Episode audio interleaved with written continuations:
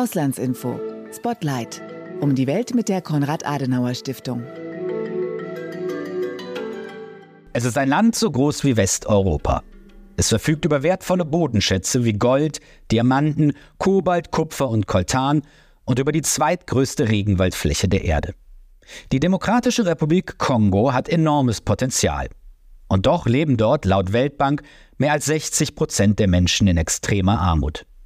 Die brutale Kolonialherrschaft Belgiens und mehrere Kriege haben in dem Land, das zwischenzeitlich auch Saire hieß, tiefe Spuren hinterlassen. Auch heute noch behindern gewaltsame Konflikte das Vorankommen. Auf fast sieben Millionen Menschen wird die Zahl der Binnenvertriebenen geschätzt. Am 20. Dezember nun stehen in dem so gebeutelten Land Wahlen an. Die Kongolesen bestimmen ihren Präsidenten und die Zusammensetzung der Nationalversammlung, der Provinzparlamente und Gemeinderäte. Wie frei und fair aber können Wahlen angesichts der Lage überhaupt sein? Was für Erwartungen haben die Menschen mit Blick auf den Urnengang und welche Auswirkungen könnte das Wahlergebnis auf die Stabilität und politische Ausrichtung des riesigen Landes haben? Und warum ist die Wahl auch aus europäischer Sicht von Interesse? Das wollen wir in dieser Folge von Auslandsinfo Spotlight mit einem echten Kenner des zentralafrikanischen Landes besprechen, nämlich mit Jakob Kerstan. Jakob Kerstan lebt in Kinshasa, der Hauptstadt der Demokratischen Republik Kongo oder kurz DR Kongo, und leitet dort das Auslandsbüro der Konrad-Adenauer-Stiftung. Mein Name ist Fabian Wagner. Herzlich willkommen zu diesem Podcast. Ja, aus Kinshasa zugeschaltet, der Hauptstadt der Demokratischen Republik Kongo, ist jetzt Jakob Kerstan. Hallo Jakob. Hallo Fabian. Jakob, lass uns wie üblich in unserem Podcast zunächst mit einer kurzen Aufwärmrunde beginnen. Ich gebe dir Teilsätze vor, die du spontan komplettierst, okay? Machen wir so. Machen wir so. Das Leben in Kinshasa ist außergewöhnlich. Auf die anstehenden Wahlen in der Demokratischen Republik Kongo blicke ich mit großer Spannung. Bezüglich der Wahl hoffe ich, dass alles friedlich bleibt. Danke, Jakob. In der Demokratischen Republik Kongo sind also bald Wahlen am 20. Dezember. Ich habe es in der Einleitung bereits angedeutet. Das Land hat eigentlich enormes wirtschaftliches Potenzial. Dennoch leben viele der rund 100 Millionen Einwohner in großer Armut.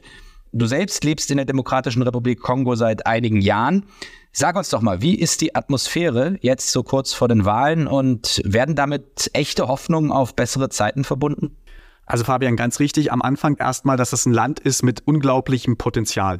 Von dem Potenzial wird leider viel zu wenig ausgeschöpft, was in erster Linie an der eigenen Regierung, an Missmanagement äh, und Korruption in eigenem Land liegt. In der kongolesischen Debatte und auch jetzt im Wahlkampf werden dafür gerne Schuldige gesucht, insbesondere das Ausland, insbesondere Ruanda. Äh, aber erstmal muss man festhalten, dass das Potenzial hier im Land von der eigenen politischen Elite nicht ausgeschöpft wird und dass der Hauptgrund dafür ist, dass so viele Leute, zwei Drittel der Bevölkerung von den 100 Millionen Einwohnern in Armut leben. Kurz gesagt, es gibt keine Wechselstimmung, so wie das hier in 2018 bei den letzten Wahlen zu vermelden war.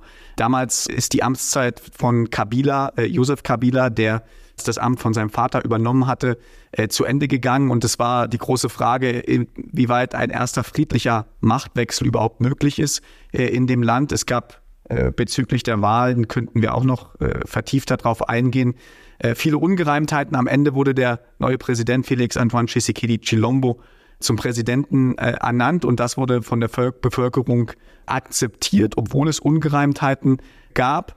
Es wurden viele Hoffnungen mit dem neuen Präsidenten verbunden, von denen allerdings viele bis heute nicht erfüllt werden. Also für die allermeisten Kongolesen, das muss man so festhalten, hat sich das alltägliche Leben in den letzten fünf Jahren nicht vehement positiv verändert. Hofft man denn, dass das jetzt mit der Wahl, mit der anstehenden Wahl sich eventuell ändern kann oder ist man eher äh, ernüchtert bzw. hält so ein bisschen Distanz zu den Wahlen? Wie gesagt, es gibt keine, keine Wechselstimmung. Es ist, äh, würde ich sagen, relativ sicher, dass der Präsident auch wiedergewählt wird. Er dürfte das aufgrund der Verfassung auch. Und ich glaube, viele Kongolesen haben sich mit dem Status quo ein bisschen abgefunden. Viele sind von der Politikerklasse, von der Regierung äh, enttäuscht und sehen auch keinen Kandidaten, der das Heft sozusagen komplett umdrehen könnte. Dazu muss man auch sagen, dass die meisten der Oppositionskandidaten äh, aus der klassischen Politiker, äh, Elite-Politikerklasse kommen. Der Hauptoppositionskandidat, den man ausmachen kann, Muis Kutumbi, dessen Partei war bis Dezember 2022, also bis vor einem Jahr selbst noch äh, in der Regierung unter dem jetzigen Präsidenten. Es ist auch äh, vielleicht wichtig zu erwähnen, dass ideologische Unterschiede äh, im Wahlkampf kaum wahrnehmbar sind. Es wird wenig über aktuelle politische Verbesserungsvorschläge gesprochen. Vielmehr geht es um persönliche Anfeindungen. Es geht äh, um äh, bestimmte Regionen, die bevorzugt werden oder nicht. Äh, es geht um Härte gegenüber äh, dem Nachbarland Ruanda, dem Erzfeind des Kongos. Das steht im Mittelpunkt und nicht wie wir es aus Deutschland kennen, Wahlprogramme, die mit politischen Vorschlägen probieren, äh, das Leben der Menschen in den nächsten Jahren zu verbessern. Auf die Kandidaten und auch den Wahlkampf selber, da will ich gleich nochmal genauer darauf eingehen. Zunächst aber vielleicht nochmal einfach zur Wahl an sich. Wir lesen in Deutschland ja oft äh, von der Demokratischen Republik Kongo im Zusammenhang mit gewaltsamen Auseinandersetzungen zwischen unterschiedlichen Gruppen. In einem aktuellen Bericht äh, für die Konrad-Adenauer-Stiftung schreibst du davon, dass es in dem Land mehr als 100 verschiedene Milizen gibt. Von der Gewalt betroffen ist vor allem der Ostkongo. In der ostkongolesischen Provinz Nord-Kivu etwa weitet die Tutsi-Rebellenbewegung M23, die von Ruanda, dem in Anführungszeichen Erzfeind äh, des Kongos, unterstützt wird, ihre Kontrolle aus. Inwieweit beeinflusst denn diese prekäre Sicherheitslage die Wahl? Kann man unter solchen Umständen überhaupt davon ausgehen, dass die Wahlen frei und fair sein werden? Also frei und fair werden die Wahlen nach europäischem Vorbild sicher nicht werden. Es gibt Einschränkungen, es gibt auch schon Gewalt, es gibt ernstzunehmende Berichte von äh, Oppositionellen, die verfolgt werden. Ein bekannter Journalist des Landes, der auch für Jeune Afrique, eine bekannte Zeitung auf dem afrikanischen Kontinent, äh, arbeitet, sitzt seit Monaten im Gefängnis. Von dem Hauptoppositionskandidaten wurde der Pressesprecher, der noch Minister in der Regierung bis Dezember letzten Jahres war, in Kinshasa im Juli erschossen aufgefunden. Es sind derzeit viele Zeichen wahrnehmbar, äh, die darauf hindeuten, dass die Wahl in dem Land hier nicht ganz gewaltfrei ablaufen wird. Allerdings würde ich sagen, ist die Frage, welche Welle der Gewalt, mit welcher Welle der Gewalt zu rechnen ist. Und da schätze ich das außerhalb vom Ostkongo, zu dem sage ich gleich was, bisher noch als äh, relativ äh, positiv ein. Äh, immer äh, darauf ausgehen, dass wir auf einem relativ geringen Niveau aus europäischer Perspektive sind. Und spannender wird wahrscheinlich auch die Verkündung des Wahlergebnisses und aufgrund der Historie des Landes die äh, Verarbeitung und Aufnahme in der Bevölkerung äh, des Wahlergebnisses äh, im Anschluss und mit welcher Transparenz die Wahlkommission in der Lage sein wird, das Wahlergebnis zu verkünden. Ganz kurz zum Ostkongo. Richtig, dafür wird der Präsident auch sehr, sehr, sehr stark kritisiert. Er hat äh, am Anfang seiner Amtszeit versprochen, äh, für Sicherheit im Ostkongo zu sorgen. Die Situation hat sich in den letzten Jahren drastisch verschlechtert. Das ist auch eine äh, der Hauptkritikpunkte, die man hier ausmacht, die dem Präsidenten vorgeworfen werden im Land. Ganz kurz, ein großer äh, politischer Diskurs war hier im Land zu vernehmen in den letzten Monaten, in den letzten anderthalb Jahren eigentlich über die Arbeit der Wahlkommission und die Wählerregistrierung. Dazu muss man wissen, die letzte Volkszählung stand, fand hier 1984 statt äh, in dem Land. Das heißt, die Regierung weiß auch gar nicht, wie viele Menschen eigentlich in dem Land leben. Was das äh, dann für eine Wahl bedeutet, äh, ist nochmal ein ganz, ganz, ganz, ganz anderes Thema. Was es für logistische Herausforderungen äh, für eine Wahl bedeutet in äh, einem Land, das so groß ist wie Westeuropa wo die äh, staatliche Kontrolle nicht in allen Provinzen ausgeprägt ist, ist auch nochmal ähm, eine, eine sehr, sehr, sehr spannende, eine sehr spannende Frage. Also die Wahlkommission steht vor enormen Herausforderungen und die Wählerregistrierung, die erstmal geschehen musste hier im Land, konnte in einigen Provinzen, in einigen Teilen des Ostkongos nicht stattfinden. Das heißt, dass äh, besonders im Ostkongo, besonders in den Provinzen Masisi und Rutshuru, äh, aufgrund der andauernden Gewalt und der Kontrolle der Gebiete durch die Rebellengruppe, die von dir äh, genannt wurde, die M23, keine Wählerregistrierung stattfinden konnte.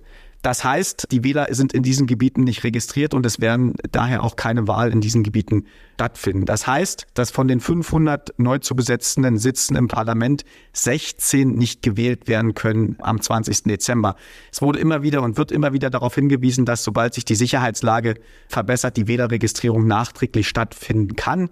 Äh, allerdings ist das Stand heute sehr, sehr, sehr unwahrscheinlich, dass das in naher Zukunft geschehen wird. Du hast jetzt in Ostkongo und auch die M23, also die Rebellengruppe, angesprochen. Damit wir so ein bisschen den Hintergrund vielleicht haben, kannst du uns ein paar Sätze zu dieser Rebellengruppe, zu ihren Zielen, Hintergründen erzählen und auch, was die wichtigsten Konflikttreiber denn im Ostkongo sind? Also im Ostkongo äh, ist es eine sehr, sehr, sehr komplexe Situation, die es zu beobachten gibt. Ich habe ja schon gesagt, es gibt, oder du hast es erwähnt, ich habe es geschrieben, über 100 äh, verschiedene Rebellengruppen. Äh, dazu kommt die kongolesische Armee, dazu kommt äh, eine Armee der East African Community, eine Eingreiftruppe, die gerade abzieht. Dazu kommen um die 1000 äh, osteuropäischen Söldner. Also es ist schon ein sehr, sehr komisches Gefühl, wenn man dort durch die Straßen geht und vermummte weiße Menschen voll montiert und äh, ohne Hoheitsabzeichen wahrnimmt. Was für Söldner sind das? Das sind, äh, die werden von der Regierung offiziell Sicherheitsberater äh, genannt. Also das sind äh, Söldnertruppen, ähnlich wie die Wagner-Gruppe, ist aber nicht die Wagner-Gruppe, ist eine rumänische Sicherheitsfirma, die sich darauf spezialisiert und von der Regierung angeheuert wurde, um die eigene Armee zu unterstützen. Dazu muss man wissen, dass die Regierung hier in Kinshasa kaum Kontrolle über die eigene Armee im Ostkongo hat und auch der eigenen Armee oftmals nicht vertraut. Das hat gute Gründe, weil die Armee unter anderem mit verschiedensten Milizengruppen kooperiert in bestimmten wirtschaftlichen Geschäften. Äh, der Ostkongo ist sehr, sehr, sehr, sehr ressourcenreich.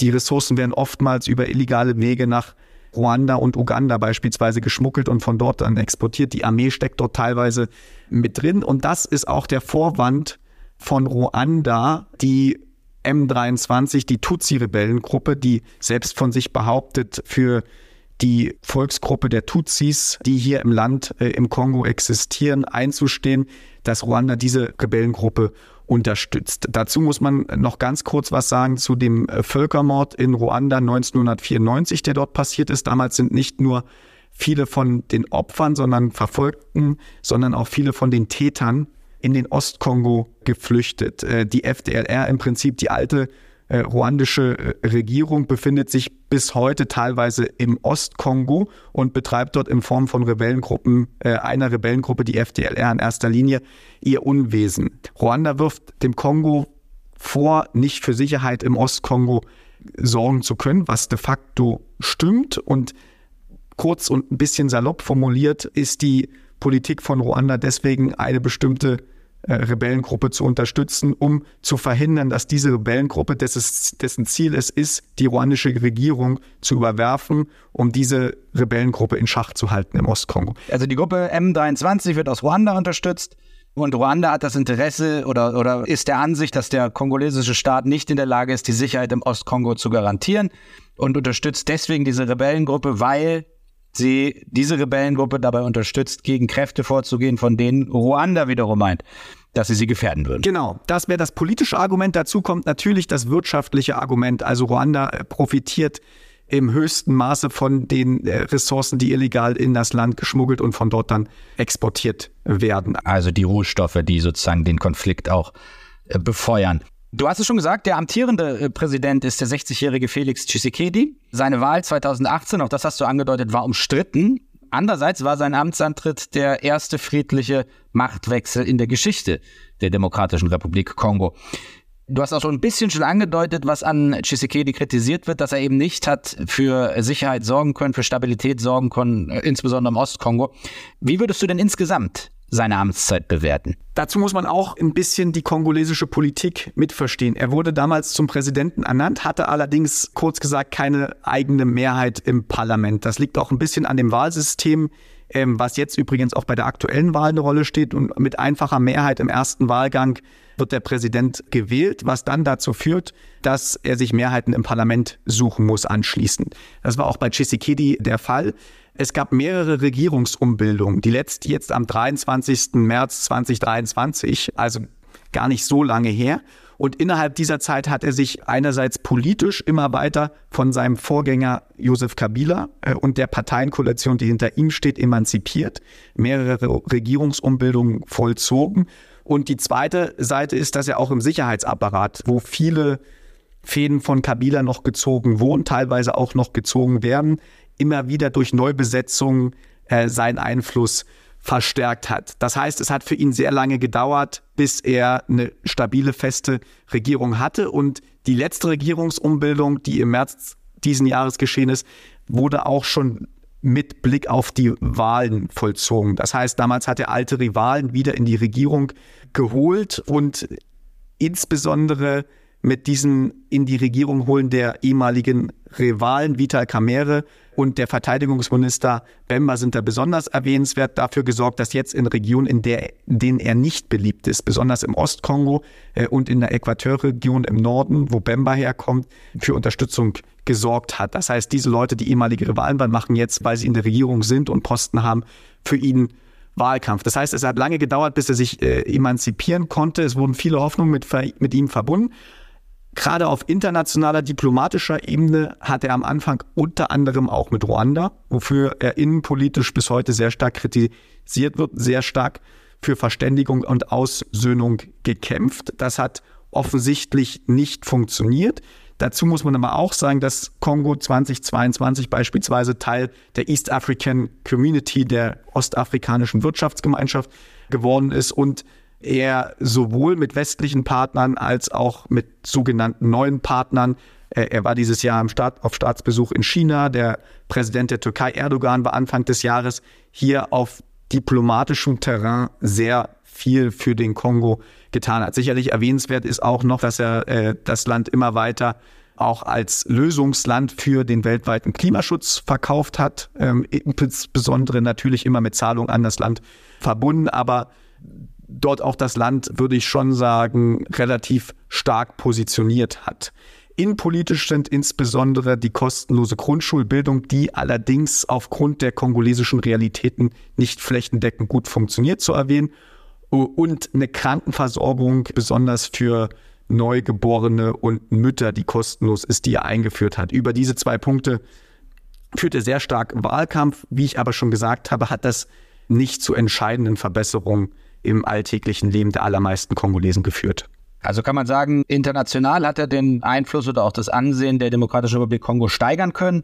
Innenpolitisch hat er Reformen umgesetzt, die aber nicht den erhofften Erfolg hatten und die Sicherheitslage hat sich in den letzten äh, Jahren nicht verbessert, im Gegenteil verschlechtert. Genau, kurz gesagt könnte man es so äh, zusammenfassen. Vielleicht erwähnenswert ist dann auch noch, dass es an sich ein pro-westlicher, aus unserer Sicht ein pro-westlicher Präsident ist. Er ist teilweise äh, in Belgien aufgewachsen, in UN-Abstimmungsverhalten hat er sich häufig der, der westlichen Position, der europäischen Position angepasst. Das ist eine sehr andere Politik als die von Kabila zum Ende seiner Amtszeit zu vernehmen war. Du meinst zum Beispiel, Entschuldigung, äh, beim Krieg in der Ukraine, dem russischen Angriff auf die Ukraine zum Beispiel, da hat er sich auch anders positioniert als viele andere afrikanische Staaten. Genau, richtig. Und das ist, das ist auch erwähnenswert. Und ich finde, das sollten äh, wir als, als Europäer und als Deutsche auch als Möglichkeit und Chance sehen in einem Land, was, wenn die Wahlen jetzt transparent äh, und einigermaßen sauber verlaufen, dass wir unter der aktuellen Regierung jemand äh,